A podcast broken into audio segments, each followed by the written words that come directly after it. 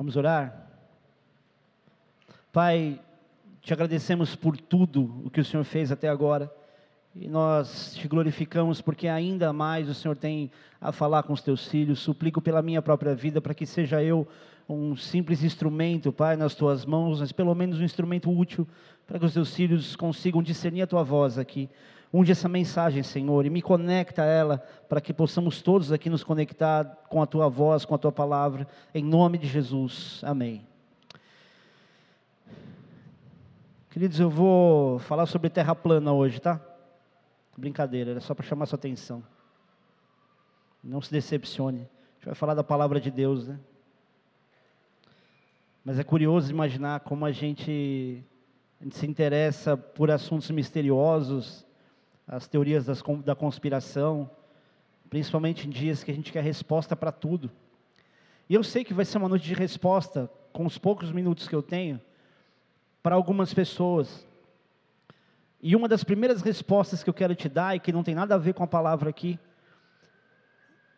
é que muito do teu sofrimento pode estar relacionado àquilo que você quer receber de Deus, mas não entende aquilo que você precisa receber de Deus. Existe uma ordem de alguns processos acontecerem que essa ordem ela não pode colocar você numa posição de ansiedade, imaginando que tipo isso que você quer é o que você realmente precisa. O que você talvez queira hoje, eu não estou dizendo de ouvir a palavra de Deus, não, estou dizendo o que você deseja. Talvez Deus não queira te dar isso que você está querendo. Talvez Deus não queira resolver a tua vida do jeito que você acha que tem que ser resolvida, mas Ele quer resolver a tua vida. Então entenda que Deus está organizando os processos para você, tá? Em dias justamente de respostas, e esse acontecimento também dessa semana, eu acho que todo mundo quer saber muita resposta do porquê, e, e, parte das investigações dizem isso, né? Que agora querem descobrir a motivação de tudo isso. E diante de tudo isso, e essas respostas que a gente procura e não tem, Deus falou algo no meu coração e me fez lembrar de uma passagem lá em Mateus 24, quando Jesus diz: Ó, oh, se disserem que o Cristo está lá, ou está ali, não acredita. E eu pensei, falei, puxa, que engraçado, porque, curiosamente, eu não vou ler tudo aqui, esse versículo, é o versículo 23, por exemplo, ele está dentro de um contexto do que vai ser a grande tribulação, né? E fala de uma das formas do inimigo distrair pessoas. Geralmente ele, ele faz alguma coisa acontecer ali, todo mundo olha para aquilo e se desconecta do resto. Olha para uma situação como essa e quer encontrar respostas, ou olha para o problema, problema da tua vida e quer encontrar alguma resposta, mas na verdade o que está acontecendo é uma grande distração. Algumas das grandes catástrofes e problemas e tudo o que está acontecendo nos dias de hoje, querido, não é o foco daquilo que a gente tem que olhar.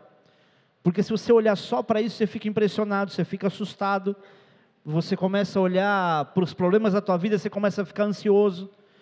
E isso é só um meio que o inimigo usa para distrair você do alvo daquilo que realmente é importante, aquilo que realmente é relevante.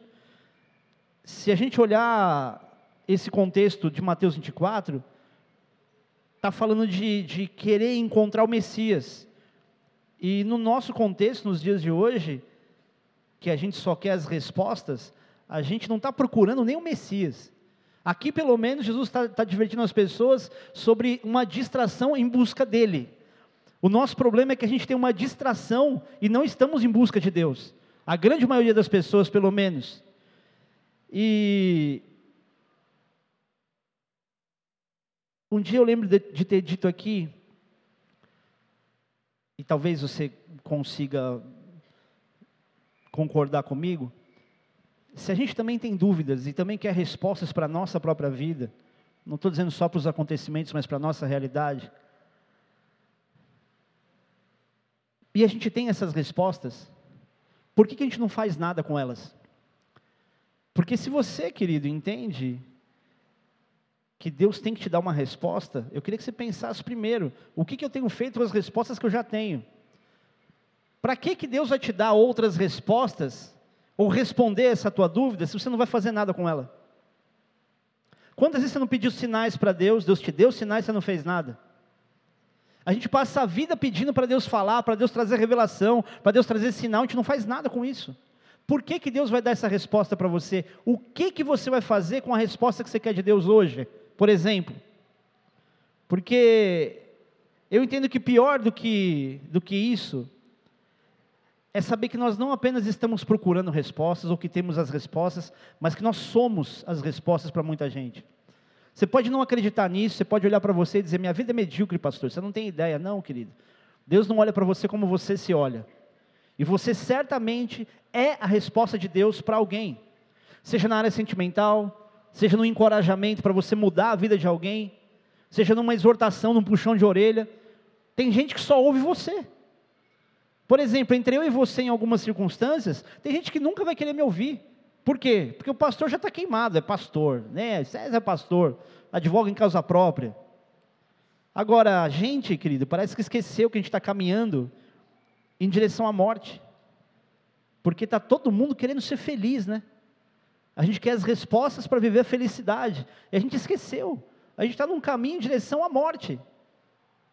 Num caminho em direção ao julgamento. E esses dias o pastor Gesiel fez um comentário interessante. Falou, todos os caminhos levam a Deus, de fato.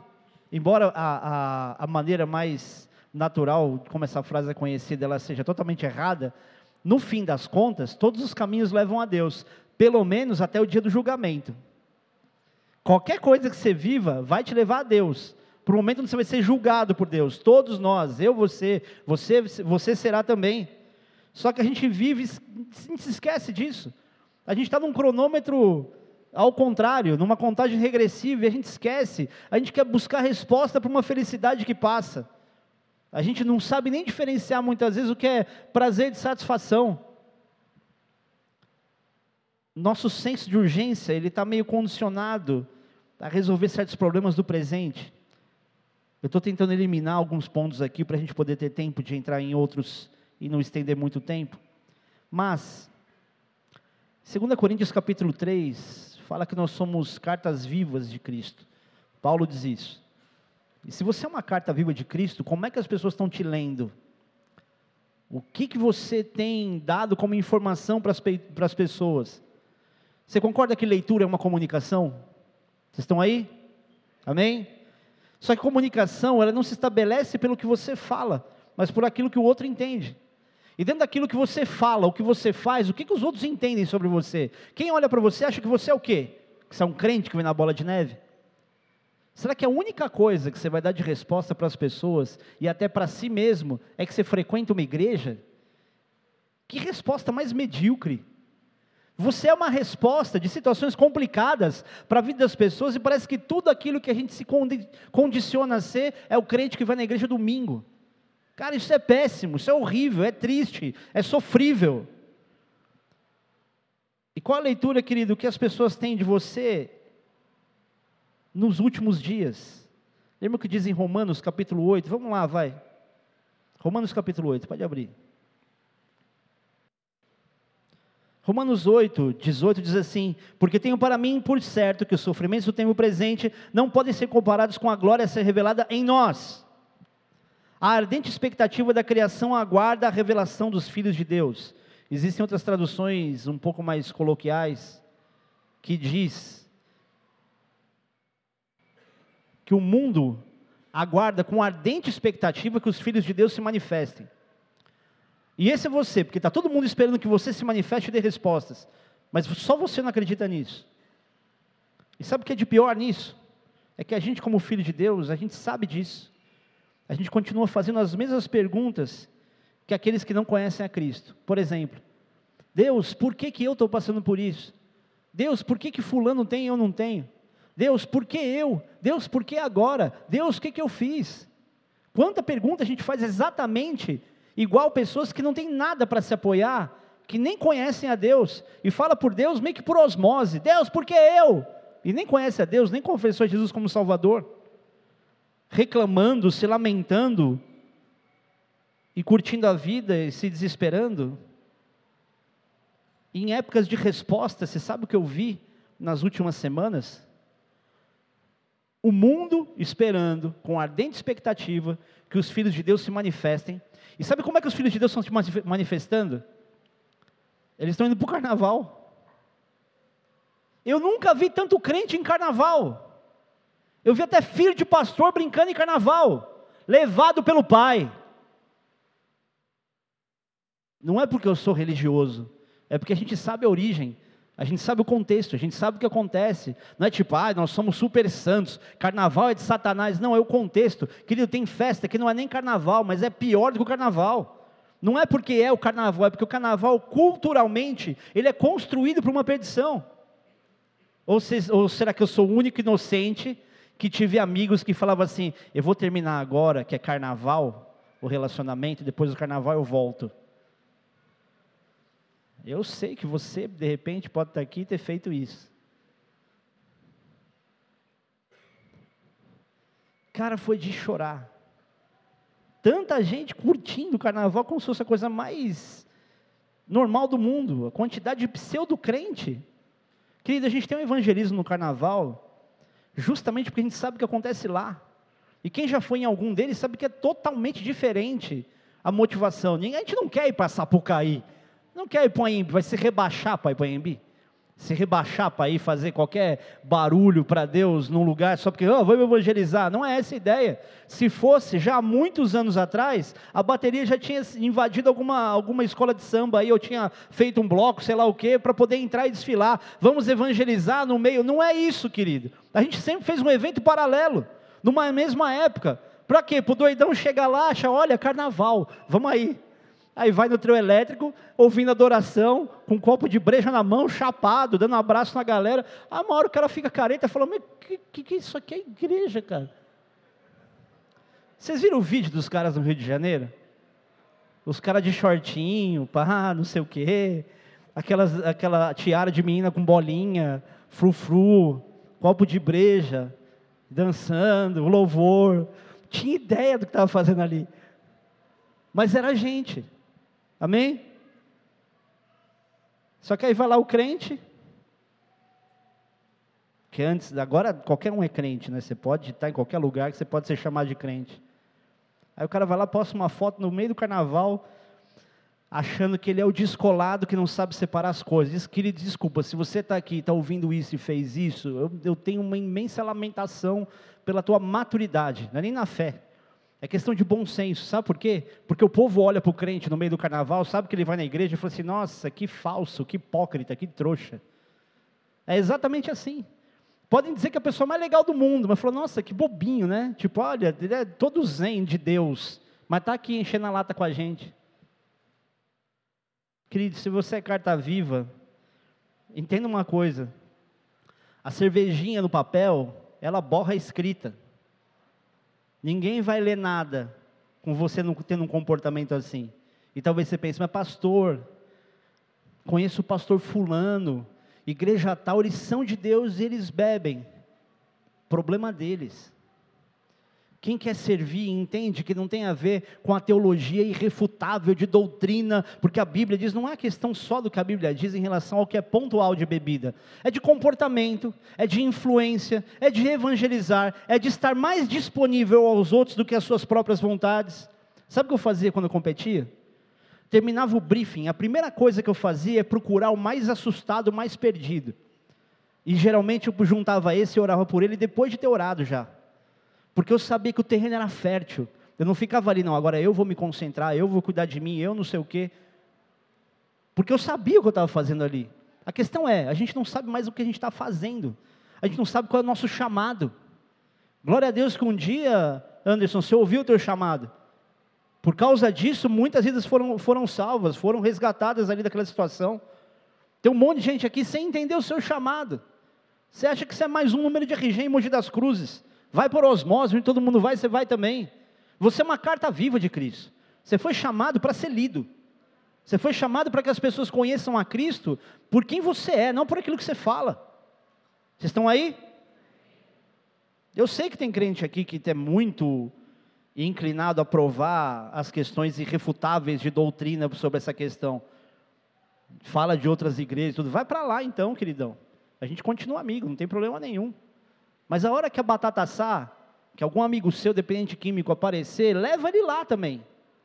Leva lá, já que você não está defendendo a igreja X ou Y, Vai lá, leva lá. A saída não está nisso? Nessa liberdade. O que é liberdade? Para você ser livre, você tem que encher a lata? Que conceito de liberdade o crente está querendo construir hoje? Eu prefiro o meu conceito de escravidão, de dizer, cara, eu prefiro abrir mão, eu prefiro renunciar, porque se eu quero respostas, essas respostas não vêm comigo chorando para Deus dar aquilo que eu realmente quero. As respostas para a gente vêm à medida que a gente serve. Quanto mais útil você for a alguém, mais respostas de Deus você vai ter. Quer um exemplo disso? Quando vem um profeta aqui na igreja, eu não saio pegando qualquer curva de rio para poder sentar e ouvir uma revelação de Deus, uma direção de Deus. Geralmente, são comprometidos, são alguém envolvido com a obra de alguma forma. Então não adianta ficar correndo atrás de profeta, querido, você não vai ser ouvido. Se você serve, o próprio Deus se encarrega de enviar alguém para falar com você se precisar. Amém? A questão é o quão disposto a ser conduzido por Deus a gente está. Vocês estão aí? Agora, tem muita gente dizendo e acentuando que Deus, ah, Deus me usa assim. E do mesmo jeito que sustenta, que diz que Deus usa daquele jeito, fica se perguntando por que, que as coisas não acontecem. Querido, como é que eu vou te explicar isso?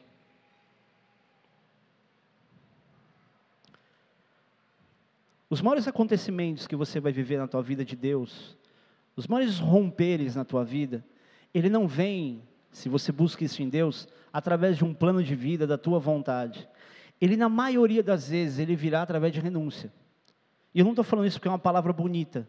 É porque toda vez que a gente renuncia a algo em favor de fazer aquilo que a gente imagina, pelo menos imagina, que é a vontade de Deus, Deus não olha para você e ignora o teu esforço. Deus não ignora as tuas renúncias. Se a tua renúncia for uma manipulação, aí é outra questão. Aliás, não pode nem chamar de renúncia. Tem muita gente que manipula certas barganhas com Deus, acha que Deus tem que responder, porque afinal de contas você deu o dízimo, afinal de contas você deu uma oferta. Deus não está impressionado com oferta. Isso não é uma coisa que toca o coração de Deus. Aliás, que isso é uma coisa que meio, eu preciso me lapidar nessa, nessa expressão, porque a tua oferta, o teu dízimo não tocam o coração de Deus, como talvez você tenha aprendido. Deus não olha para aquilo que você não faz mais do que tua obrigação e diz: Ah, esse meu servo me ama. Ah, eu vou abrir a janela do céu sobre a vida dele. No máximo, talvez os anjos digam: Você foi esperto, hein? Você foi inteligente, isso aí, cumpre a palavra. E a gente está lá querendo extrair de Deus alguma coisa só porque a gente fez tal coisa, só porque a gente pregou. Isso é tudo que a gente é. Essa é toda a resposta que a gente pode ter, querido, é serviço. Tem gente que acha que a igreja é um mundo meio à parte. É meio, sei lá, uma realidade paralela, não sei como é que chama isso. Porque o cara se converte e depois de um tempo, ao invés de ele receber um óleo de unção, parece que o cara arruma um óleo de peroba. Ele entra na igreja com a maior cara pau, de pau do mundo. Ele acha que porque ele está aqui está tudo certo. Que desculpa de falar, essa mensagem não é a mais interessante para você, mas talvez seja mais necessária para você nesse momento. Existem respostas que Deus não vai te dar enquanto você olhar para vir para a igreja com o momento da tua religião ser aflorada. Existem coisas em você que precisam mudar, senão você não vai ter as respostas. Você não vai discernir as respostas. Não dá para viver uma vida lá fora e uma vida aqui dentro. Pregar na igreja é a coisa mais fácil que tem. Está todo mundo pelo menos interessado, qualquer um prega. Mas quem é você lá fora? Quem é você, querido? Na tua própria família, não precisa nem muito, muito longe. Eu acho que já tem catástrofe suficiente para mostrar que não dá para brincar de ser de Deus. Tem um monte de crente sem conteúdo, sem caráter. Que entenda uma coisa aqui: eu não estou falando de você ser um super conhecedor da palavra, estou falando de coisas mais simples. Estou falando de testemunho. Estou falando de, de, de, uma expressão da, da força, da presença do Espírito Santo de Deus em você, que faz de você pelo menos alguém mais amável. O crente hoje está azedo, ele está ácido, ou ele está muito melado e falso. Só que a gente não está falando dos outros, a gente está falando de você. Se você andar pelo extremo de ser muito firme, você não vai usufruir de algumas coisas que Deus tem para você. Se você sempre for bobinho, melado, você também não vai exigir outras coisas que exigem de você posicionamento, postura. Amém? A grande verdade é que todas essas catástrofes, e talvez eu queira começar a mensagem agora, tudo aquilo que a gente está vendo tem uma relação direta com a gente. Tudo que você está vendo de catástrofe mundial tem uma relação direta com você, de uma forma ou de outra. Seja pelo aviso e chance que Deus está te dando, porque as catástrofes elas não estão mais distantes, elas estão cada vez mais próximas. Eu não vou aqui bater o martelo e dizer que realmente é isso, mas eu vi nesse acontecimento lá de Suzano uma mensagem, acho que muitos viram aqui, de que um dos rapazes estava trocando mensagens com um cara que era tipo o mentor dele. E dizendo que se eles eram homens falhos, de alguma forma, eles morreriam como heróis. Quem viu isso aí? E aí no final fala de que depois de três dias eles estariam com as sete virgens. Eu tenho uma tese sobre as sete virgens, mas acho que não vai dar tempo de falar. Não, não vou falar, que não vai dar tempo. É, vocês não estão muito motivados assim também. Ah, é piada, gente. Vamos, vamos falar de coisa séria. Tá vendo? Só porque é piada. Eu tenho uma tese. Que na verdade. As... O que, que eu tinha que inventar de falar isso? Gente, não abraça tudo que eu falo, não, tá? Seja um crente de Bereia. Se é Bíblia, tá tranquilo. Tipo, opa, eu tenho tão pouco tempo, por que, que eu estou falando isso? Quando um mártir muçulmano morre, e isso está muito mais inclinado aos acontecimentos feitos pelo Estado Islâmico, eles acreditam que vai ter sete virgens esperando eles. Só que o que me passou pela cabeça é: sete virgens foram criadas na Terra, são seres humanos, não são seres angelicais, porque senão a virgindade em si não faria diferença. Anjo é sexuado, concorda? Não tem sexo. Oh, gente, eu amo tanto vocês. Obrigado por vocês me aceitarem assim como eu sou, porque eu, se eu tivesse um pastor igual eu, eu acho que eu fugia daqui. Pensa numa mulher feia. Tipo, meu, trombada de trem, um mapa, mapa do inferno. Eu fico pensando, ninguém quis as virgens na terra. E o cara está achando que ele vai chegar no céu e vai apavorar, ele vai encontrar só trombada de trem. Tá, pronto. Obrigado, gente. Faz sentido, não faz? Se é virgem, é virgem por quê?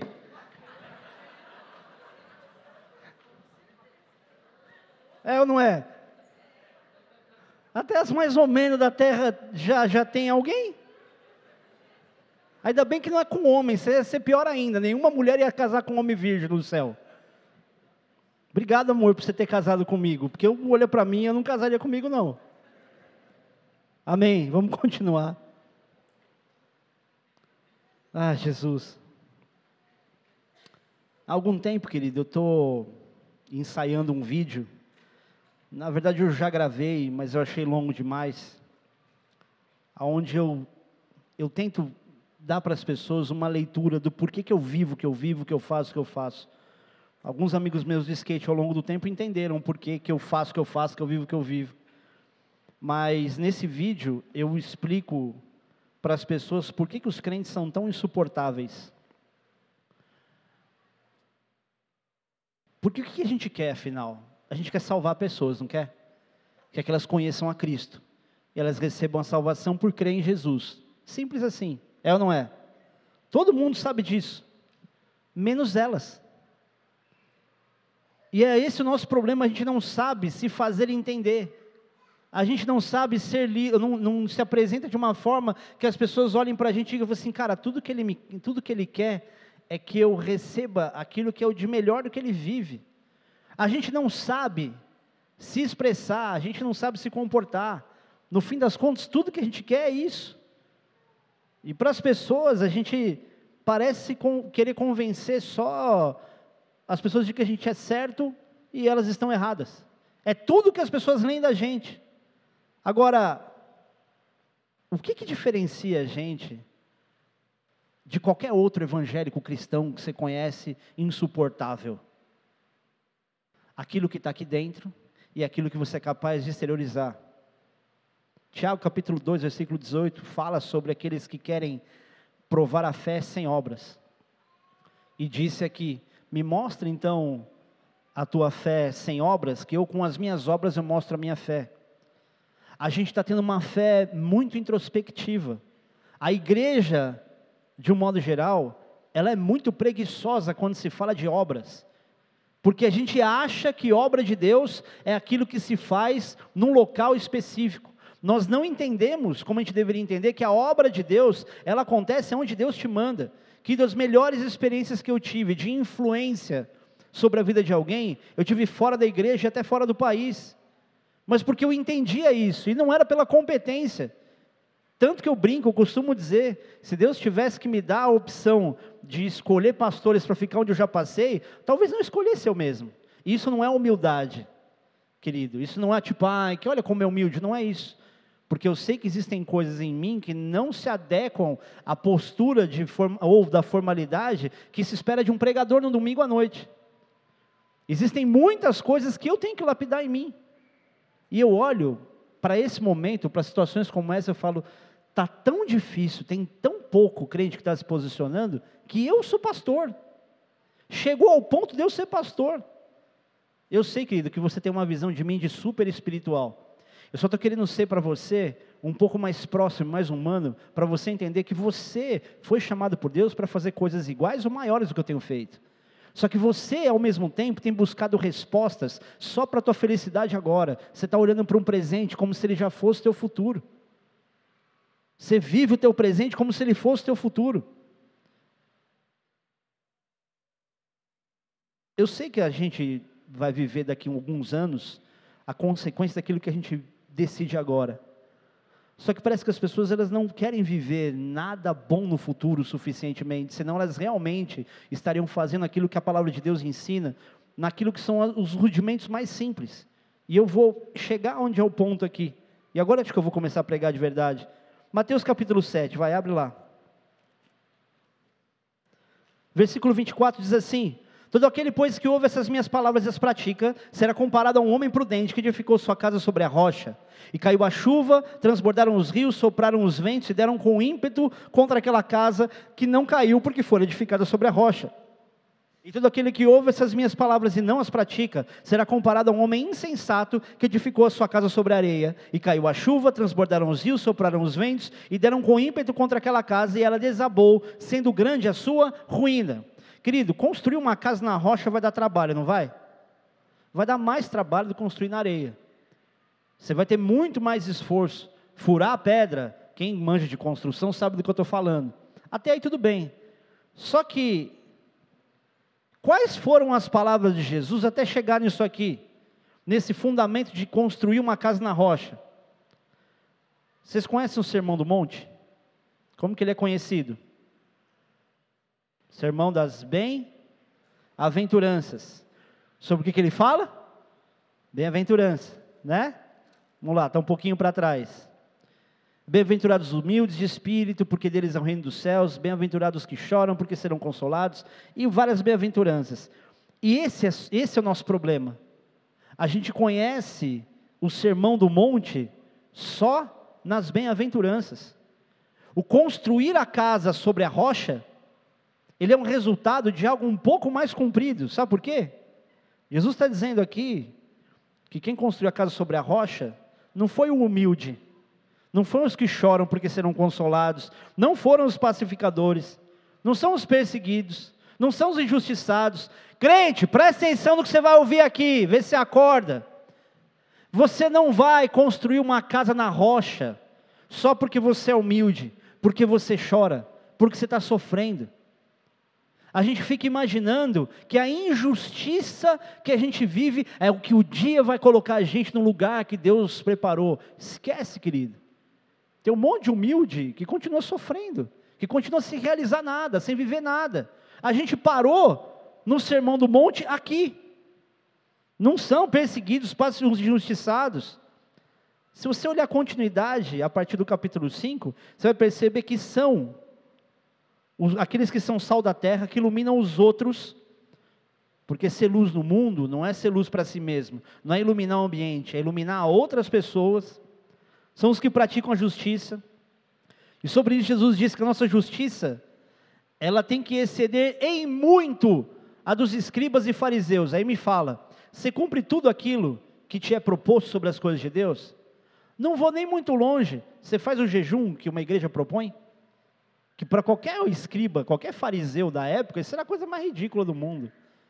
É, você está jejuando o quê? Coca-Cola? Está jejuando o Facebook, querido? Você pode até fazer um voto de não fazer isso, mas não chama isso de jejum.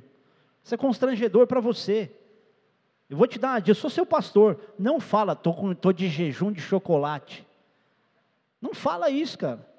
Faz jejum de verdade, a refeição.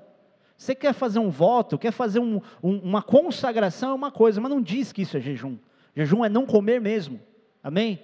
É passar fome, entre aspas. Tem várias questões sobre isso, não vou aprofundar aqui. Jesus continua dizendo: Ai, eu queria falar isso aqui num outro contexto, mas vou dizer. A gente não consegue nem arrumar as cadeiras da igreja. Como é que a gente vai dizer que a gente conseguiria exceder um escriba fariseu? A gente não consegue se organizar com coisas de logística prática, simples de uma igreja. Como é que você vai conseguir cumprir isso? E Jesus continua, ele fala sobre ódio aos irmãos. Aqui eu acho que ninguém detesta ninguém, né? Não, né? Ninguém tem ódio de ninguém. Nem casaizinhos de namorado que terminaram, nem amigo que brigou. Vou falar como seu pai, você é meu filho. Você que está nos visitando, que não me conhece direito, que não, não tem muita familiaridade comigo, não sabe como eu sou, fica tranquilo, tampa os seus ouvidos, tá? Não é para você. Mas você que é da casa, o seu cara de pau deixa de ser hipócrita, você é mau pecador miserável, está falando o que do outro? Está odiando com que propriedade? Você quer ir para o inferno? Que a Bíblia diz que aquele que odeia o seu irmão é um assassino. E como pode um assassino ter vida eterna nele mesmo? Se só odeia já um assassino, você está nesse ponto e está achando que isso é normal? A Bíblia está te comparando aqueles meninos que foram que, que assassinaram as pessoas lá. Só porque você odeia outra pessoa. Não, eu não tenho ódio, não vou com a cara. Ó, oh, trouxa. Que é sempre uma resposta bonita para maquiar o pecado que está em você. É pecado. É isso que Deus faz com você? Perdoa as nossas dívidas assim como eu perdoo os meus devedores. Se Deus te perdoar igual você perdoa, como é que está esse perdão? Vai para o inferno sem escala? Sabe o que esse momento significa? Chance. Você está tendo uma chance. E Jesus continua falando sobre olhar para a mulher com intenção impura. Então, ô safado, você que está aqui, vem querer pegar a mulher aqui na igreja, fica muito esperto. Eu falo brincando assim, mas eu sou muito mais folgado do que parece agora olhou como olhou para a mulher com intenção impura, já pecou. Pode você ser crente, filho de pastor, pode ter nascido, a igreja pode ter sido uma maternidade. Nasceu na igreja, não interessa, meu irmão, olhou, pecou. Fala também sobre o juramento, sobre aquilo que está em cima dos céus, embaixo da terra. Eu juro pela minha mãe mortinha, já morreu, né? Pode jurar, né? Jesus fala também sobre resignação, de você saber da outra face, andar duas milhas com quem te pede uma, ensina até você aprender a ser roubado. Você já sabe que isso é uma máxima, né? Vai ser roubado? Não reage, meu. Não reage, não, eu consigo. Não. A Bíblia está dizendo isso, talvez até para proteger a gente desse ímpeto que a gente tem. Ame seu inimigo. Você ama seu inimigo? Amor é uma atitude de entendimento, não é uma sensação, não é um sentimento. Ah, eu sinto que eu amo meu inimigo. Que a partir do momento que você sabe que é teu inimigo e você sente que você ama, na tua cabeça ele já não é mais. Então não fique esperando que você sinta que você ama o seu inimigo e entenda que você tem que amá-lo, porque eles não têm ideia do que eles estão fazendo. Se Jesus disse isso de quem matou ele, falou assim, pai, perdoa, porque eles não sabem o que eles estão fazendo. O que, que você está com ódiozinho de alguém? Que você tem inimigo ainda, ao ponto de não amar esse inimigo? Ora por quem te persegue.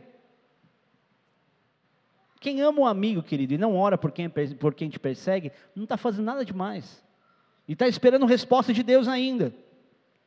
No capítulo 6, Jesus ensina aqui para a gente parar de querer aparecer, parar de tirar. Eu acho que teria aqui nos dias de hoje, se fosse o contexto, acho que Jesus permitiria que fosse colocado, tirar foto com mendigo, contar as doações que fez. O crente está assim. Ele está mostrando a obra dele e dizendo: Estou construindo minha casa na rocha. Não, você é um bobão que aparecer. Por que, que você tem que mostrar tudo que você faz de bom? Quando é que vai ficar entre você, a pessoa e Deus? Tem sempre que contar para alguém, tem sempre que tirar uma foto, olha o que eu fiz. Eu já contei, não, não vou contar isso agora, também não dá tempo. Obrigado. Por causa da senhora eu vou falar. Estava num congresso, vi um pastor, eu acho que eu já contei até, mas vale a pena para você que é visitante. Uma roda de pastores, uma, um congresso de várias igrejas, tudo. Só que era a gente que estava organizando lá em São Paulo. Aí o cara cutucou, chamou o cara da câmera, tipo, filma aqui, filma aqui. Fez filmar, lógico, o cara vai filmar aqui, olha para ele, né? Ele foi lá, colocou a mão na bandeira, levantou, como se ele estivesse conduzindo o momento ali. Falei, olha que safado, velho. O cara quer aparecer, chamou a câmera, me filma. Tem um monte de crente assim. Deixa os outros verem o que eu estou fazendo. Querido, se você não entender que o serviço, ele te coloca numa condição de bastidores, tira você dos holofotes, você vai ficar a vida inteira imaginando que o seu ministério só vai ser próspero e frutífero se você estiver em evidência. Tem um pessoal aqui na igreja, o pessoal do ministério de, de manutenção. Cara, esses caras são demais, são sensacionais. Vem para a igreja e se dispõe a fazer as coisas mas assim, a qualquer momento. E ninguém, nem se eu te perguntar, pedir para você me apontar quem são do Ministério de Manutenção, você não vai saber dizer. Talvez um ou outro. Mas glória a Deus por um ministério infantil, que está lá em cima cuidando das crianças, por um ministério de intercessão. Glória a Deus pelas pessoas que entendem o que é servir e não ficar em evidência. Jesus continua e ele fala sobre você aprender a orar em secreto, não na frente dos outros, sabendo que aquele que te vê em secreto te recompensará. Olha como Deus é bom, Ele dá recompensa só porque você está em secreto com Ele. Você merece recompensa? Não, porque você está orando? Menos ainda. Isso é graça. O que você faz em secreto te dá muito mais manifestação de graça e resposta de Deus do que aquilo que você quer fazer na frente dos outros.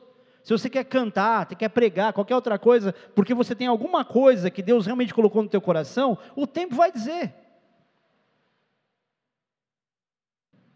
Está cheio de crente, querido, que faz cada oração linda para crente ouvir, só que em casa, nunca ora para nada. Não cutuca seu marido e sua esposa também não, tá? É uma lástima. Por isso que um monte de marido e mulher não se respeitam. Porque nenhum dos dois ora, e os dois sabem disso. Você quer respeito no seu casamento? Não é só porque você é o sacerdote porque você demonstra autoridade, é porque a tua mulher tem que ver você quieto, orando eventualmente, e você, minha filha, não é porque você sempre falou as coisas de conselho, se teu marido não seguiu, que você é, ó, a profeta, de repente você é uma grande linguaruda também, precisa aprender a segurar um pouco essa língua, e fazer a tua língua se soltar em oração, mais do que ficar reclamando, medindo força, teu marido é um trouxa, todo homem é, uns são mais, outros são menos,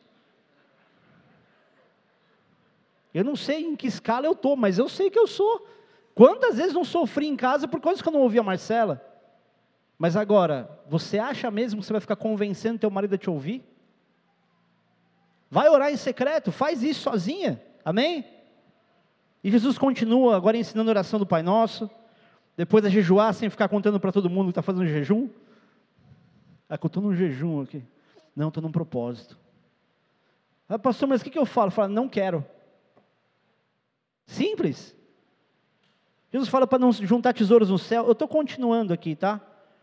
E não na terra, somente quando o seu irmão passa necessidade do teu lado. Fala da nossa forma de olhar, onde os nossos olhos são a lâmpada do corpo, se eles forem bons, nosso corpo será luz, se estiver em trevas, vão ser grandes trevas. Fala de não poder amar mais as riquezas do que a Deus, de não andar ansioso. Fala para não julgar, ou para saber que você vai ser julgado no mesmo critério, para tirar o caibro do nosso olho antes de olhar para o cisco no olho do teu irmão. Fala para não jogar pérola aos porcos, encoraja a gente a pedir a Deus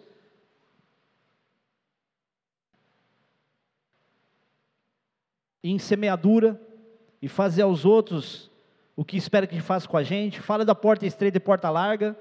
A gente vive sendo chamado de igreja da porta larga, você sabe, né? Mas depois de tomar tanta chibatada, tanta cajadada, você acha que é porta larga? Pô, os caras não podem beber. Pastor fala que, tipo, para namorar tem que falar com a liderança para saber quem é quem, pelo menos. Dá borrachada à torre direita. A gente é porta larga? Você tem uma coisa, querido, que essa igreja não é, é porta larga nesse aspecto. Amém? Eu não vou falar mais do que isso, para não colocar a igreja em evidência. E Jesus termina falando do falso profeta, do lobo disfarçado de ovelha, de árvore que não dá fruto, e o tipo de fruto que é possível produzir em cada árvore. E para mim o mais sério, achar que pode curar enfermo e expulsar demônio, e, e vai ter o, o minha mansão, minha vida eterna no céu. Se alguém chega no céu, que no dia do julgamento, e diz para Deus, em teu nome eu curei enfermo, expulsei demônio, e Deus fala para ele que ele não vai entrar, que não conhece, o que diria se fosse a questão só da obra, de alguém que às vezes ora e ninguém é curado? Já foi curada? Acabou? Terminou? Completamente? Amém. Ainda bem que não foi só eu, né? Eu estou falando, mas a palavra veio dela. Agora imagina a gente, querido, que não ora por ninguém, que não rompeu a barreira de uma oração por uma pessoa. Se um que cura enfermo e expulsa o demônio não vai entrar, o que, que você está fazendo quietinho, preguiçoso aí? Com esse soninho. O que a palavra de Deus diz? Desperta tu que dormes, levanta do meio dos mortos e Cristo te iluminará. Se você não está vivendo isso, no mínimo você está num sono, numa letargia, seríssima para os dias mais urgentes da tua própria vida. Ou você acha que crianças que tinham 15 anos de idade tinham ideia que iam morrer daquele jeito? Ah, mas é que acho que não sei. Tinha crente no meio. É ou não é? E as famílias que sofrem? Esse não é o ponto principal. Agora no capítulo 7, no versículo. Aliás, deixa para lá. Depois de tudo isso, é que vem os fundamentos da casa na rocha e na areia. Tudo isso para te mostrar, querido, que construir a casa na rocha, ela vai te dar trabalho. Você vai passar por todo esse processo. E se você olhar justamente o que é o final dos últimos versículos, está dizendo que termina esse sermão do monte com essas palavras. É depois de tudo isso que você está dizendo, você está construindo sua casa na rocha ou na areia. E vai envolver mais tempo, vai envolver mais renúncia, mais perseverança. E não é se a chuva vem ou se ela não vem, é quando ela vem. E quanto acontecimento com chuva, né?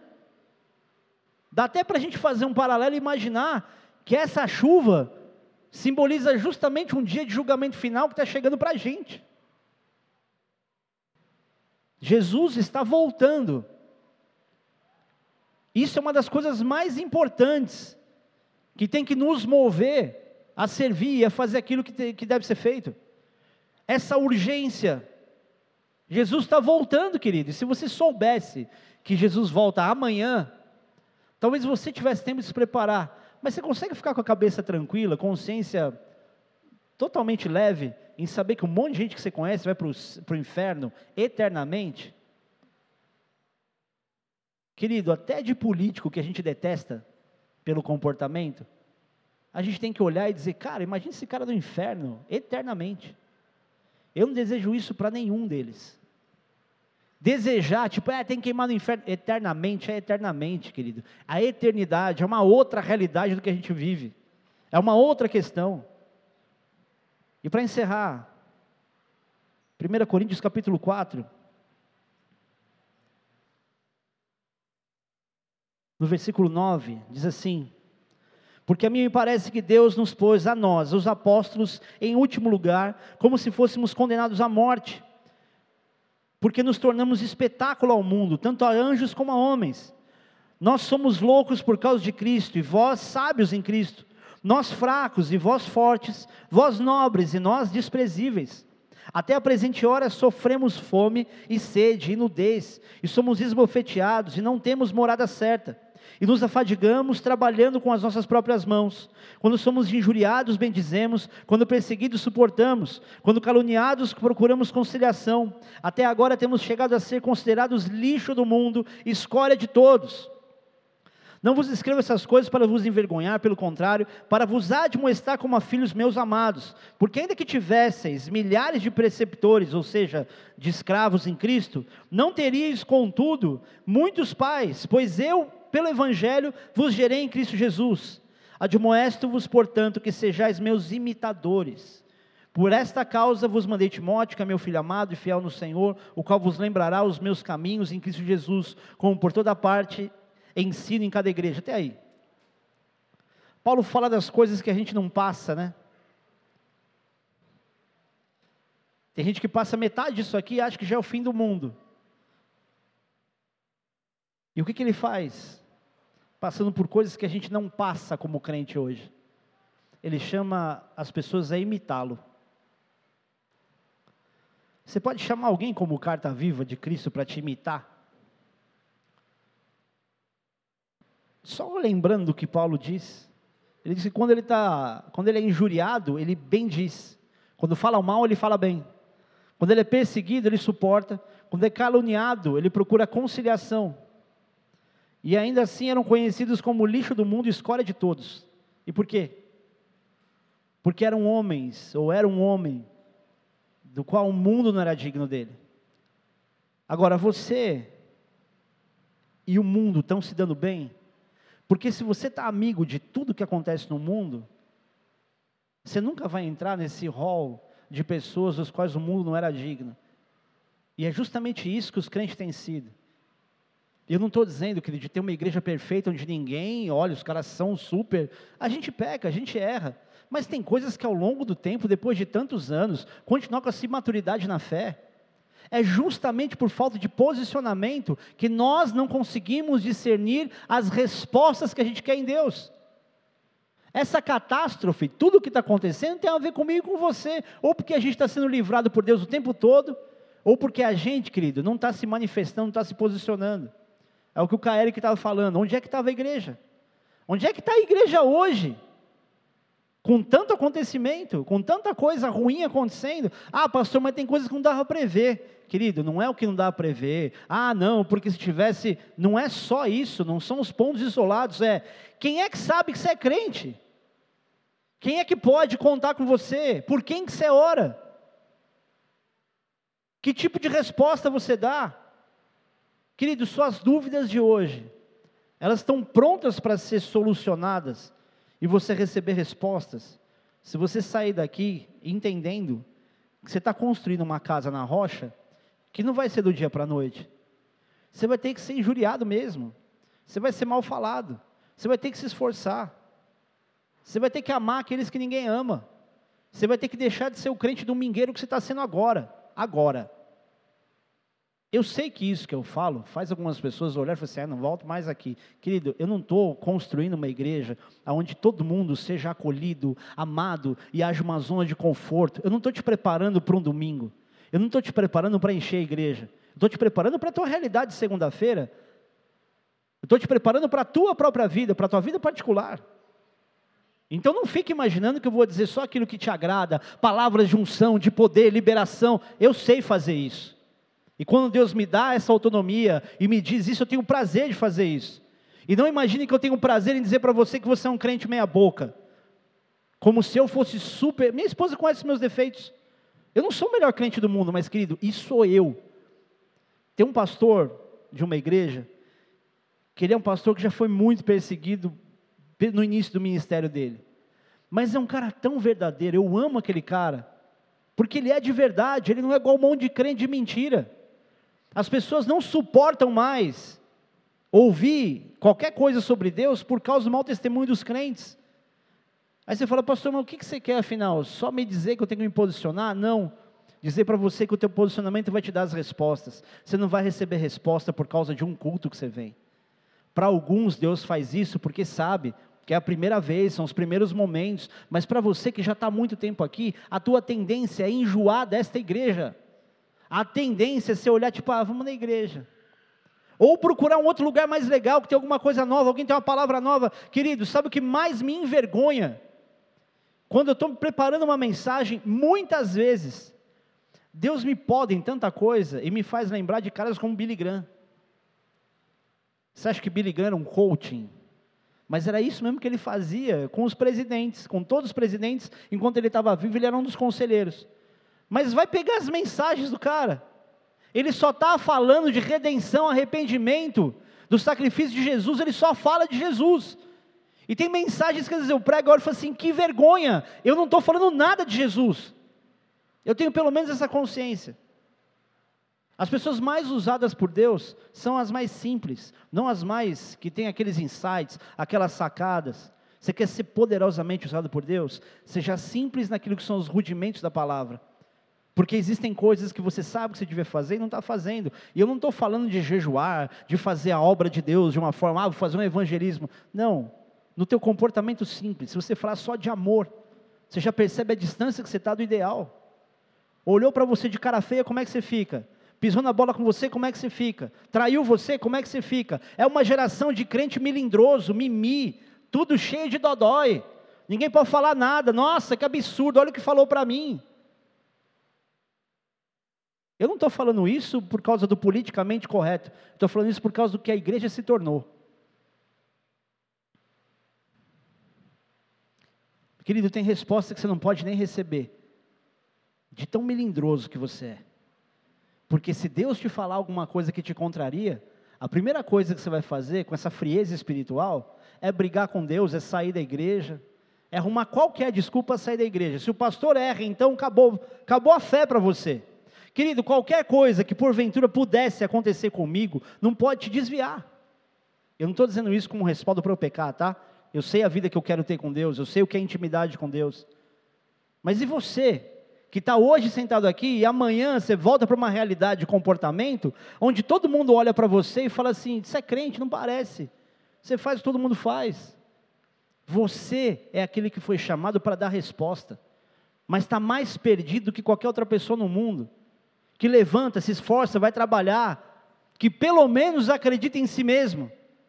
Você talvez esteja aqui e não acredita em si mesmo, não acredita mais no pastor, não acredita em nada. O que, você está fazendo aqui? A primeira coisa que você deve entender sobre o porquê que você está aqui, não é por aquilo que você vai receber, é por aquilo que você vai entregar. Se você não está aqui entendendo o que você vai entregar, você já começou errado. Eu sei que é decepcionante, eu sei que é uma, um balde de água fria, mas eu tenho certeza que a partir do momento que você entrar nessa igreja dizendo, eu preciso estar lá porque eu tenho que me entregar, não é tipo, ah, o que eu vou entregar? O que eu tenho de oferta? Ah, eu vim adorar. Não é que você, veio aqui se derramar. Sabe quando você briga na tua casa com teu marido, com tua esposa? Vou dar uma pausa.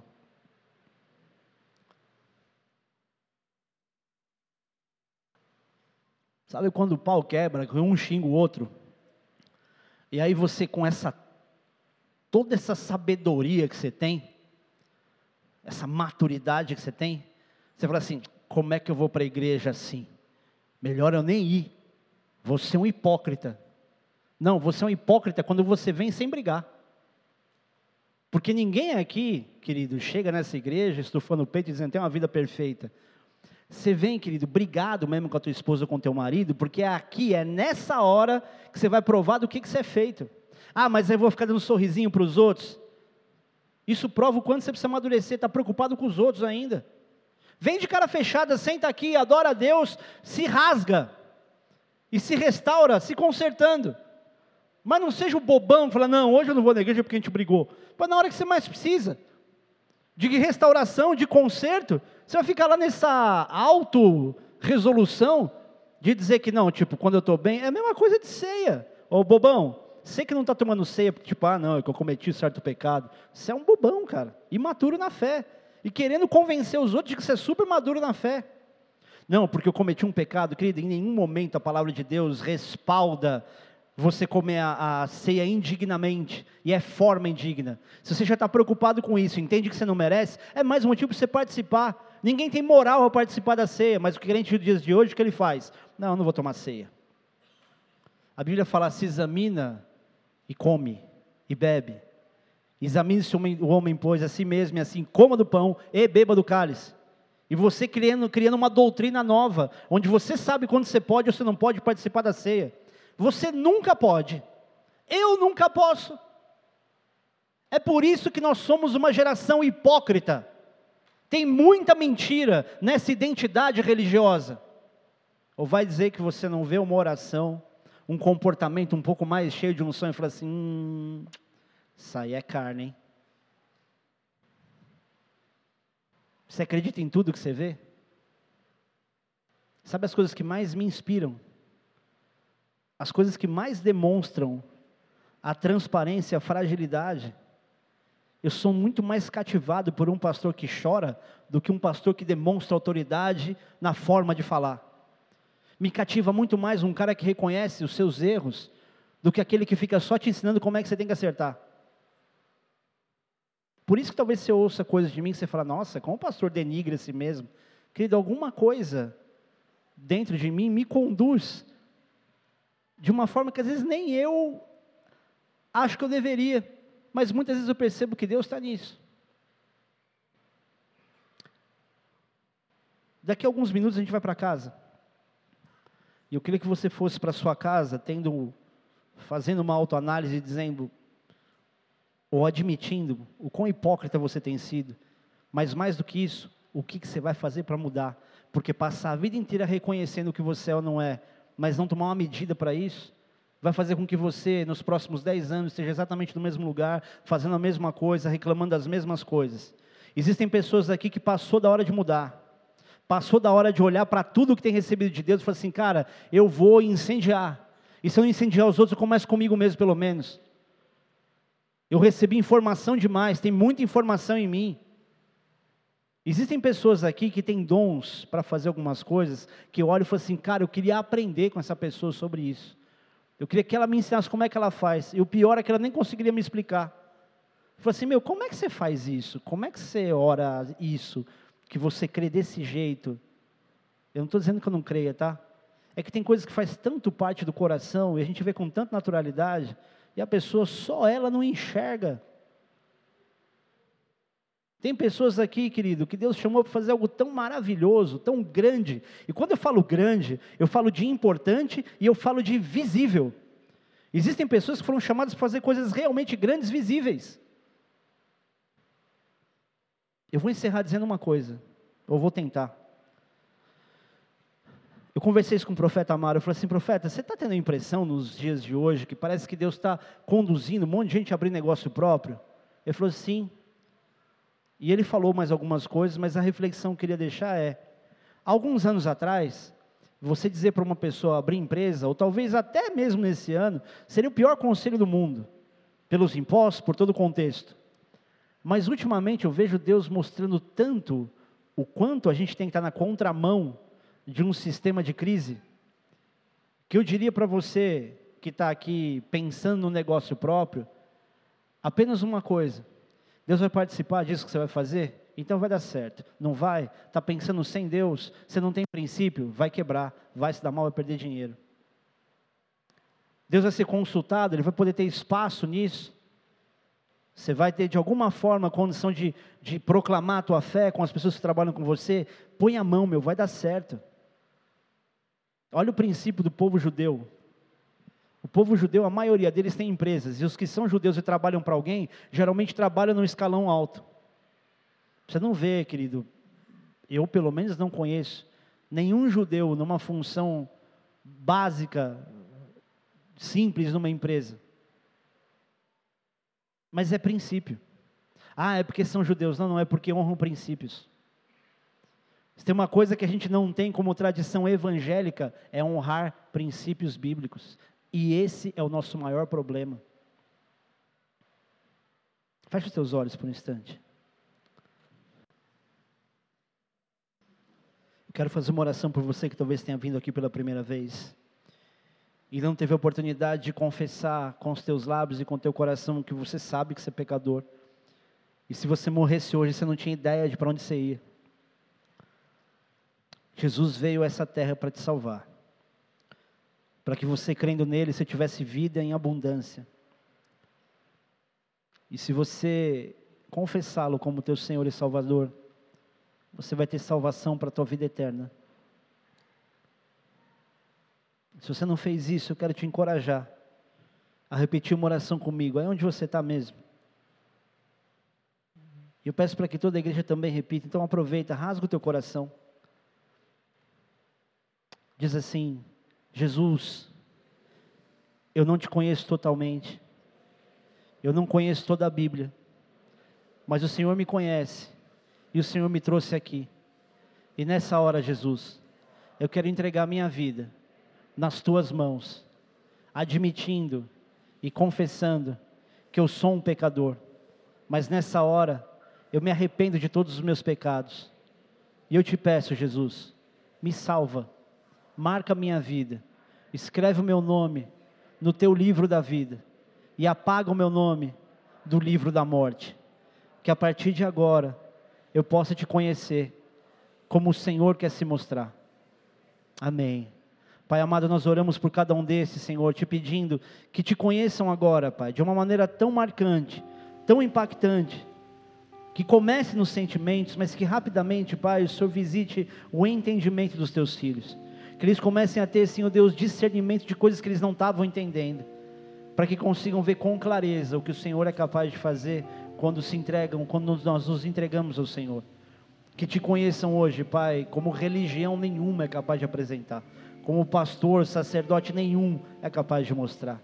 Revela-te, Espírito Santo. Visita, Pai, entra e visita e mora em cada coração a partir de agora.